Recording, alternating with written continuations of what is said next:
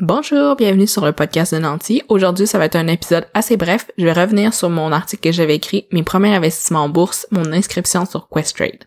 J'ai décidé de revenir sur cet article-là parce que, un, c'est un sujet qui vous intéresse, puis qui m'intéresse beaucoup, puis également parce qu'il est arrivé pas mal de choses sur les marchés boursiers depuis février dernier. Peut-être que si vous vous intéressez un peu aux investissements, vous avez déjà entendu ces deux phrases-là.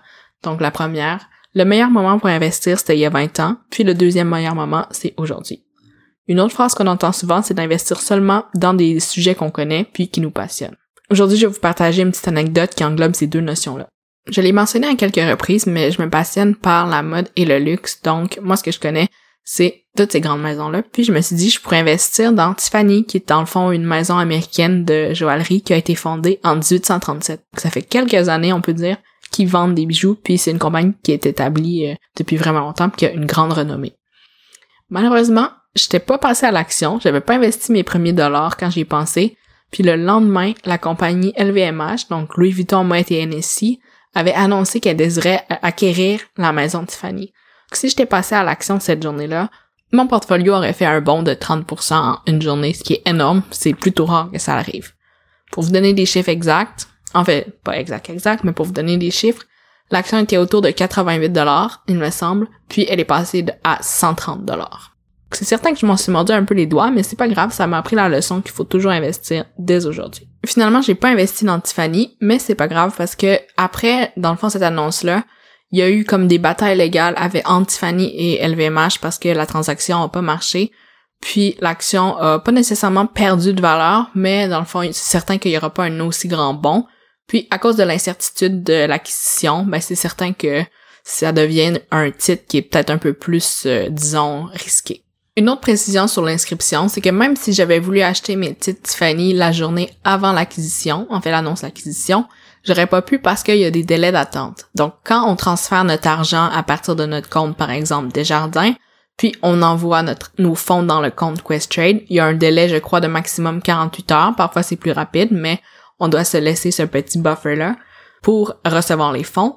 Et une deuxième euh, attente, un deuxième délai, c'est, admettons, si on veut acheter des titres américains, par exemple, Tiffany, c'est, dans le fond, on peut l'acheter sur euh, le New York Stock Exchange, ben, il faut convertir nos dollars canadiens en dollars américains. Et là, ça aussi, il y a un délai, je pense, de 48 heures. Cette journée-là, théoriquement, même si j'avais voulu investir, je n'aurais pas pu faire mes achats parce que j'avais ces deux délais-là.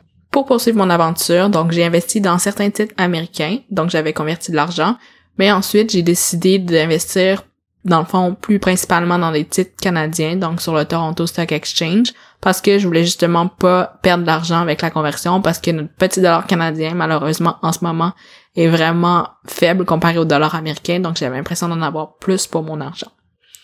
Ça, c'est un détail un peu plus technique. Je veux pas nécessairement rentrer dans trop de technicalité, mais je pense que ça vaut la peine que je le mentionne. Si vous décidez de faire l'achat de titres, ça se peut que votre titre soit à la fois sur le New York Stock Exchange, puis sur le Toronto Stock Exchange. Donc, il faut vraiment juste s'assurer qu'on l'achète en dollars canadiens et non en dollars US euh, pour justement ne pas perdre au change.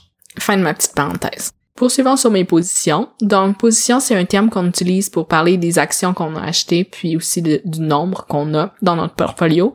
Je pense pas vous dévoiler nécessairement quel titre j'ai acheté parce que je suis pas une conseillère financière, mais je veux vraiment juste vous partager mon expérience à la bourse. Par contre, si vous voulez venir m'en parler, ça me fera plaisir d'en discuter avec vous mais je veux vraiment juste vous parler encore une fois de toute ma logique puis mon processus derrière mes achats. Comme mentionné, j'ai acheté des titres seuls, donc je suis allée sélectionner des entreprises en lesquelles je croyais puis que j'avais une compréhension du marché. Puis j'ai sélectionné beaucoup d'actions canadiennes, mais aussi j'ai fait des achats dans des FNB, donc des fonds négociés en bourse. J'ai un article sur Nanti que je vais lier dans les notes ici pour que vous puissiez aller lire, mais en gros un FNB, puis en anglais un ETF, Exchange Traded Fund. Ce que ça fait, c'est que ça regroupe plusieurs actions. Puis dans le fond, c'est des gestionnaires de portefeuille qui décident quelles actions vont dans ces fonds-là. Donc, on n'a pas besoin de faire tant de recherches euh, sur, par exemple, des fois dans des fonds, il va y avoir, je sais pas moi, une trentaine de compagnies. Puis on n'a pas besoin d'aller faire des recherches individuelles sur les trentaines de compagnies. C'est des professionnels de l'investissement qui ont regroupé ces actions-là ensemble.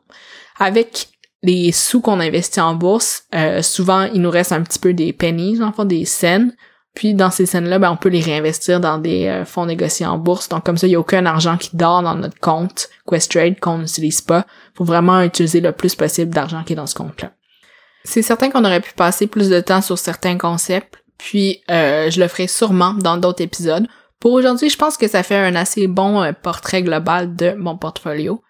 Le but de cet épisode-ci, c'était vraiment juste de vous inspirer à faire vos premiers investissements, puis de vous dire que si moi je suis capable d'investir mon premier 1000 dollars en bourse, puis aujourd'hui ce 1000 dollars là s'est transformé en 10 000 dollars, c'est certain que vous êtes capable aussi. Bien entendu, c'est pas le 1000 dollars qui a fructifié en 10 000 dollars, j'ai fait d'autres investissements par la suite, mais c'est quand même un gros montant pour moi d'avoir été capable d'investir ce 10 000 $-là, puis j'en suis vraiment fière. Donc, j'espère vraiment que vous allez faire fructifier votre argent, vous aussi, parce que c'est vraiment important de diversifier nos sources de revenus.